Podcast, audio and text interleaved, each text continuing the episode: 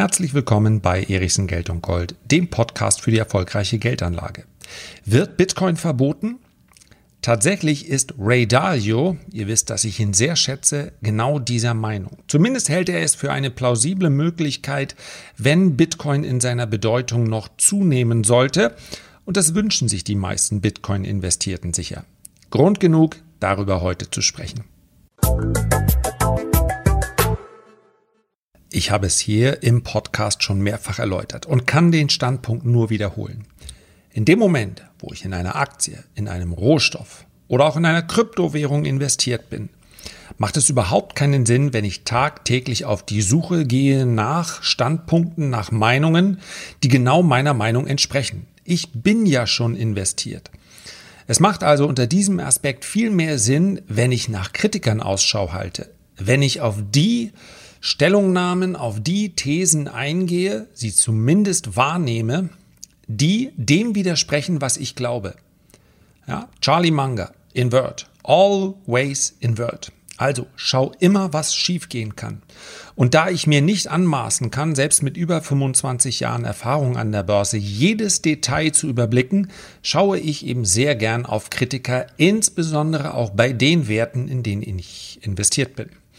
Bei Ray Dalio fällt es mir natürlich nicht schwer hinzuschauen und auch nicht hinzuhören, wenn er etwas sagt, weil er schließlich und jemand und endlich jemand ist, dem ich ja sehr, sehr gerne zuhöre, dem ich auch in vielen Punkten absolut zustimme, der aus meiner Sicht wie kein zweiter die großen Zyklen der Finanzmärkte der letzten Jahrzehnte sehr, sehr schön beschrieben hat. Schließlich und endlich auch deshalb, weil er mit einem äh, Video beziehungsweise mehreren Videos, die absolut kostenlos sind und die du ja auf YouTube anschauen kannst, also wenn du Ray Dalio YouTube eingibst, dann kommst du entweder auf den Kanal von Bridgewater Associates oder vielleicht sogar direkt auf das Video How the Economy Works, also wie die Wirtschaft funktioniert. Und das ist schlicht und einfach großartig und deswegen werde ich auch nicht müde, dieses Video zu empfehlen. So, nun hat sich der gute Ray Dalio aber mehr als einmal sehr kritisch zu Bitcoin geäußert. Ich schaue also deshalb drauf, weil ich in Bitcoin ja, recht ordentlich investiert bin. Insofern hören möchte, was Ray Dalio zu sagen hat. Was seine Position, na formulieren wir es mal so, ein klein wenig schwächt, ist die Tatsache, dass ich noch nie etwas anderes von Ray Dalio zu Bitcoin gehört habe als Kritik. Und die Kritik, die er äußert, ist im Prinzip seit, wann habe ich zum ersten Mal etwas gehört, 2015 oder 2016 mehr oder weniger unverändert. Ja, ich tue sie trotzdem nicht ab und schließlich und endlich wird am Ende auch erst abgerechnet. Aber wenn jemand ja, quasi per Grundeinstellung schon etwas hat gegen eine bestimmte Anlageklasse, gegen eine Assetklasse, dann ist es natürlich etwas anderes, als wenn jemand seinen Standpunkt auch mal verändert beziehungsweise den Gegebenheiten klein wenig anpasst. Ihr merkt, ich formuliere das sehr vorsichtig, denn ich denke gerade bei Menschen, die über Jahrzehnte hinweg nicht nur die Wall Street, sondern die Geldanlage im Allgemeinen geprägt hat, da ist diese, dieser gewisse Respekt durchaus notwendig. Wir erleben aber, dass es durchaus selbst nach sehr, sehr langer Zeit noch Veränderungen geben kann, denn ihr wisst, wer der allergrößte Kritiker, Kritiker der Goldanlage überhaupt ist? Warren Buffett. Und der hat jetzt in Gold investiert.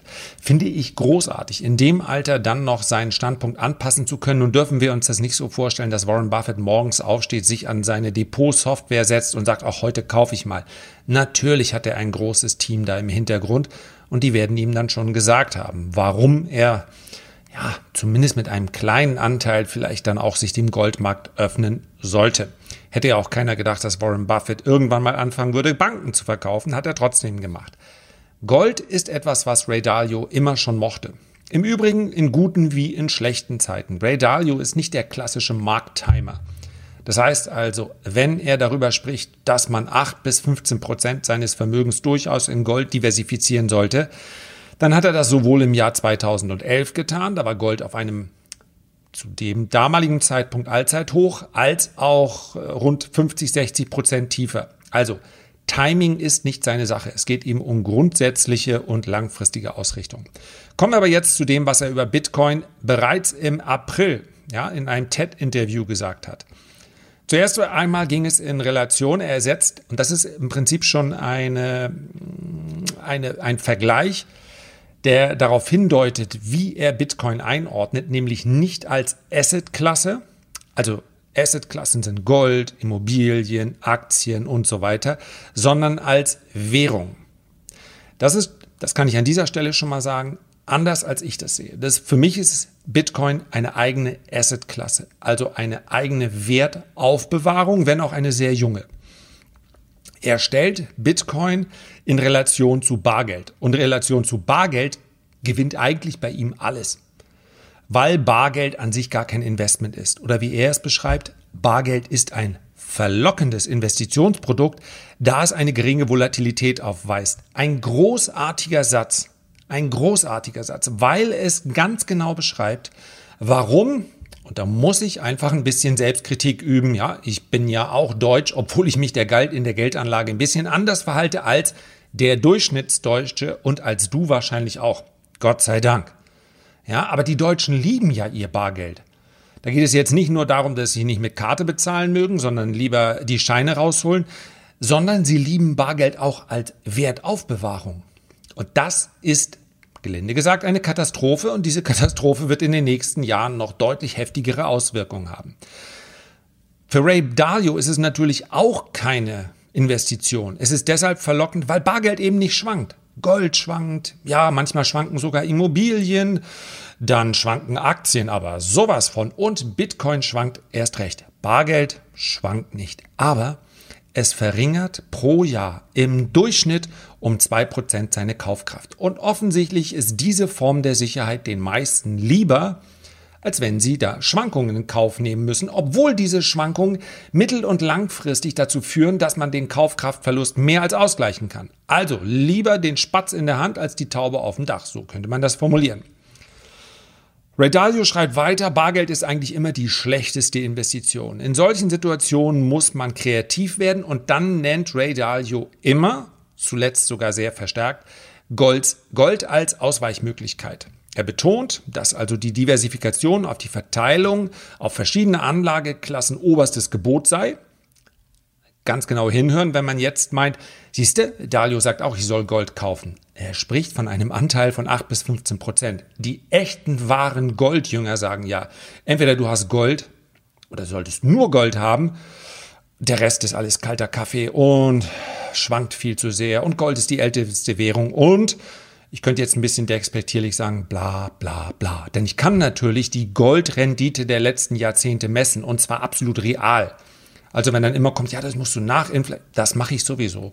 Das, dieser Kritik beziehungsweise diesem Faktor muss ich natürlich auch all, jede andere Anlageklasse Klasse stellen. Eine Immobilie, eine Aktie ist ja interessant.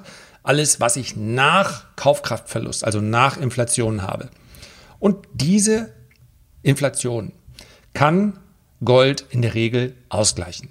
Und einen Tickzuschlag gibt es noch mehr. Also bleiben wir bei Bitcoin. Äh, Geld hat zwei hauptsächliche Funktionen. Einerseits ein Zahlungsmittel und andererseits ein Wertaufbewahrungsmittel zu sein. Wie Ray Dalio erklärt. Und weiter, Bitcoin erfüllt aktuell keine dieser Funktionen. Das stimmt. Und das ist das Missverständnis bzw. die andere Betrachtungsweise von Ray Dalio. Bitcoin ist kein Zahlungsmittel, wird es aus meiner Sicht auch nie im großen Stil werden. Und es ist deshalb aus seiner Sicht kein Wertaufbewahrungsmittel, weil es zu sehr schwankt. Kommen wir mal zu den aktuellen Aussagen von Ray Dalio. Die hat er im Übrigen gegenüber Yahoo Finance getätigt. Also das war aus dem April. Im, am 7. November hat er nochmal gesagt, Bitcoin sei für ihn kein Vermögensspeicher. Diese Kryptowährung hätte zu wenig Anwendungsbereiche, um als Tauschmittel zu fungieren. Wortwörtlich, ich glaube nicht, dass digitale Währungen so erfolgreich sein werden, wie die Menschen es aus diesen Gründen hoffen. Und da liegt meines Erachtens, lieber Ray Dalio, du wirst mit der Kritik leben können, der ganz, ganz große Fehler. Bitcoin und sämtliche alle anderen Kryptowährungen unter einen Hut zu packen, das geht einfach nicht. Bitcoin hat meines Erachtens schon mal eine ganz andere Funktion als beispielsweise Ethereum. Ich bin kein absoluter Experte. Das heißt, ich konzentriere mich auch wirklich auf die großen Währungen und ich gebe auch ganz offen zu, es geht hier für mich nicht um die Revolution, sondern es geht darum, dass ich Teile des Vermögens so diversifizieren kann, beziehungsweise diversifizieren kann, inklusive der Spekulation auf höhere Preise. Das ist ja nicht verboten. Ich kaufe Bitcoin, weil ich mir mit Bitcoin eine bessere Rendite erwarte, als wenn ich diesen Betrag in Euro irgendwo lagern würde. Darum geht es mir. Bitcoin muss sich nicht verfünffachen oder verzehnfachen oder verhundertfachen. Wir können hier mit den wildesten Kurszielen durch die Gegend gehen und wenn ich mal ganz kurz das einwerfen darf, wenn ich aus Sicht eines Spekulanten mir Bitcoin anschaue, dann sieht es grandios aus. Markttechnisch bietet Bitcoin derzeit etwas, was keine andere Anlageklasse auch nur annähernd bieten kann. Wenn ich nach der Markttechnik gehe, ja, ich nehme jetzt diesen Podcast am Wochenende auf. Stand ungefähr 16.000 Dollar. Da muss ich davon ausgehen, dass Bitcoin in den nächsten Monaten nicht nur sein Allzeithoch überschreitet, sondern wenn ich mir den Chart logarithmisch anschaue, dann sogar im Jahr 2021 mehrere neue Allzeithochs äh, erreicht werden können.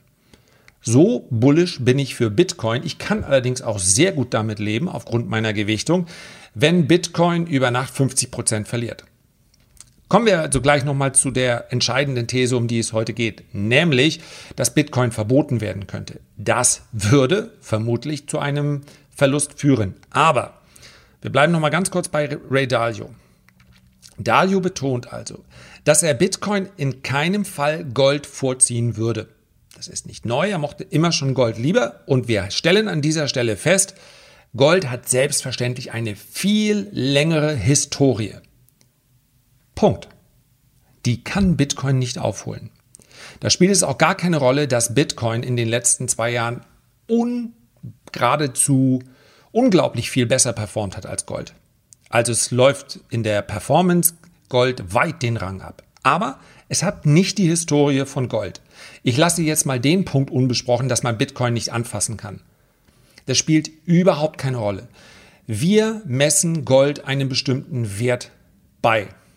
Aber nicht, weil Gold so viele Funktionen hat. Gold fungiert nicht mehr als Tauschmittel, nicht als Zahlungsmittel und es bespielt wirklich zu 99,9 Prozent überhaupt keine Rolle, dass es theoretisch als solches natürlich gelten könnte. Wir werden sowieso in fünf, spätestens in zehn Jahren nicht mehr mit Klimpergeld hantieren.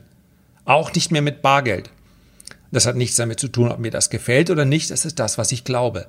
Also, dass man Gold anfassen kann, spielt dann praktisch keine Rolle mehr.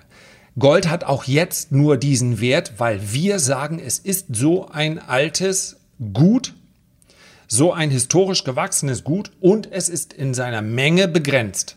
Aber nicht so begrenzt wie Bitcoin, denn wir wissen nicht, wie viel Gold noch in der Erde ist. Und insofern darf man Gold und Bitcoin unter diesem Aspekt durchaus miteinander vergleichen. Dennoch, der Punkt Historie geht glasklar an Gold. Außerdem glaubte Galio, Entschuldigung, Galio ist gut. Außerdem glaube er, also Ray Dalio, nicht, dass Bitcoin Gold jemals ersetzen könnte. Muss es theoretisch auch gar nicht. Während viele Experten der Kryptobranche der Meinung sind, dass Kryptowährungen wie Bitcoin in absehbarer Zeit das Bargeld ersetzen könnten, und das glaubt tatsächlich, glaube ich, also ich denke, kein Krypto-Experte denkt, dass Bitcoin das Bargeld ersetzt. Theoretisch andere Währung. Aber Bargeld werden immer noch von, äh, jede Form des Bargelds wird von Notenbanken rausgegeben.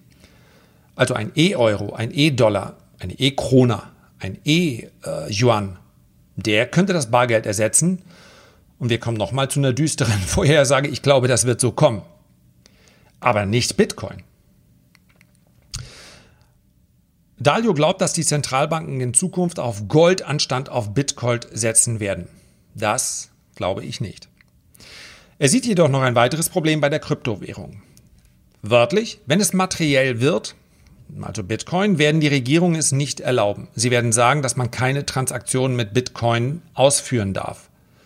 Und das ist natürlich ein ganz entscheidender Punkt. Das ist der Punkt, den man deuten könnte und den viele auch deuten als ein Bitcoin-Verbot. Bitcoin ist eine dezentrale Anlageklasse, Währungen, wie ihr wollt, spielt keine Rolle. Bitcoin kann also de facto nicht verboten werden. Der Handel mit Bitcoin kann durchaus verboten werden und vielleicht spielt es in der Praxis gar keine so große Rolle, ob das eine oder das andere geschieht, wenn es denn geschieht, denn tatsächlich wird das den Preis massiv beeinflussen. Ich glaube auch nicht das, was der ein oder andere Krypto-Jünger sich vorstellt, ja, wenn es verboten ist, dann, wird's, äh, dann wird es, oder wenn es verboten wird, dann wird es erst besonders interessant für ganz viele Anleger. Das glaube ich nicht. Bitcoin kann nur dann diese hohen Kursziele erreichen, wenn es eine breitere Akzeptanz hat. Wenn einfach mehr Menschen in Bitcoin investieren. Zumindest wenn wir über einen Anlagezeitraum sprechen, der überschaubar ist. Ja, wenn etwas begrenzt ist und dazu noch diese, diese Begrenzung durch die Halving-Prozesse äh, forciert werden, dann muss, sofern die Nachfrage konstant bleibt, natürlich dieses Gut immer weiter steigen. Aber die Nachfrage kann ja theoretisch auch sinken. Also insofern, äh, das Argument lassen wir mal gar nicht gelten. Ich glaube allerdings nicht, dass es so weit kommen wird, zumindest jetzt nicht. Das heißt, wir sprechen von einer Marktkapitalisierung, ich weiß nicht, der Goldmarkt ist aktuell rund 30 mal größer und der Goldmarkt ist ja immer noch pipifax gegen den Aktienmarkt und der wiederum ist viel kleiner als der Anleihemarkt. Das heißt also, Bitcoin ist aus meiner Sicht von der Marktkapitalisierung her noch lange nicht in einem Bereich, wo eine Notenbank auf die Idee käme, den Handel zu verbieten. Warum sollte sie? Bitcoin spielt ja außer, dass es recht rege gehandelt wird, außer, dass es hin und wieder mal die Schlagzeilen beherrscht, aber auch nicht in den großen Massenmedien, spielt ja keine allzu große Rolle. Es stört ja niemanden. Eines Tages könnte es so kommen. Vielleicht ist den Notenbanken tatsächlich Bitcoin etwas zu, zu, etwas zu anarchisches. Ja, zu unkontrollierbares. Nur wenn wir dann über eine Marktkapitalisierung sprechen, die fünf oder zehn oder zwanzig Mal so hoch ist oder 50 Mal, was auch immer, ja, dann spricht das natürlich nicht dafür, dass ich Bitcoin jetzt verkaufen muss. Also, dieses Argument mag eines Tages mal ein interessantes werden, dann wird aber aus meiner Sicht Bitcoin eine viel, viel höhere Marktkapitalisierung als heute haben. Deswegen finde ich es ganz interessant, wenn ich noch hinzufügen darf, es gibt eine weitere Hedgefonds-Legende, die Bitcoin ganz anders sieht, nämlich Stanley Druckenmiller. Der ist mir mindestens ebenso nahe für Dalio, weil Druckenmiller im Gegensatz zu Dalio äh, durchaus ein Spekulant ist. Also auch jemand, der mit kürzerem und mittelfristigem Zeithorizont an der Börse aktiv wird. Und er sieht Bitcoin als attraktiven Wertspeicher, also komplett anders als Ray Dalio. Zumindest für die Millennials und die haben das Geld und, wie er es nennt, das neue Geld der Westküste. Wörtlich, die Bitcoin-Story ist sehr einfach. Es geht um Angebot und Nachfrage. Das Angebot von Bitcoin wächst jährlich um etwa 2,5 Prozent und die Nachfrage wächst schneller als das. Period. Was soll man dem noch hinzufügen?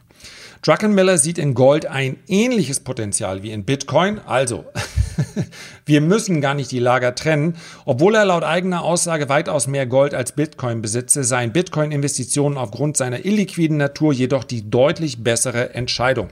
Also man kann natürlich einen Bitcoin egal auf welche Art und Weise, sehr viel schneller kaufen, sehr viel besser transportieren und sehr viel sicherer lagern als Gold. Das meint er möglicherweise damit. Und mit diesen persönlichen Worten würde ich dann auch schließen. Ich habe derzeit, das liegt allerdings daran, dass äh, Bitcoin im Wert so schnell gestiegen ist. Ich habe in etwa so viel Gold wie Bitcoin. Ich habe also nichts dagegen, dass sich ähm, beide Anlageklassen gut entwickeln.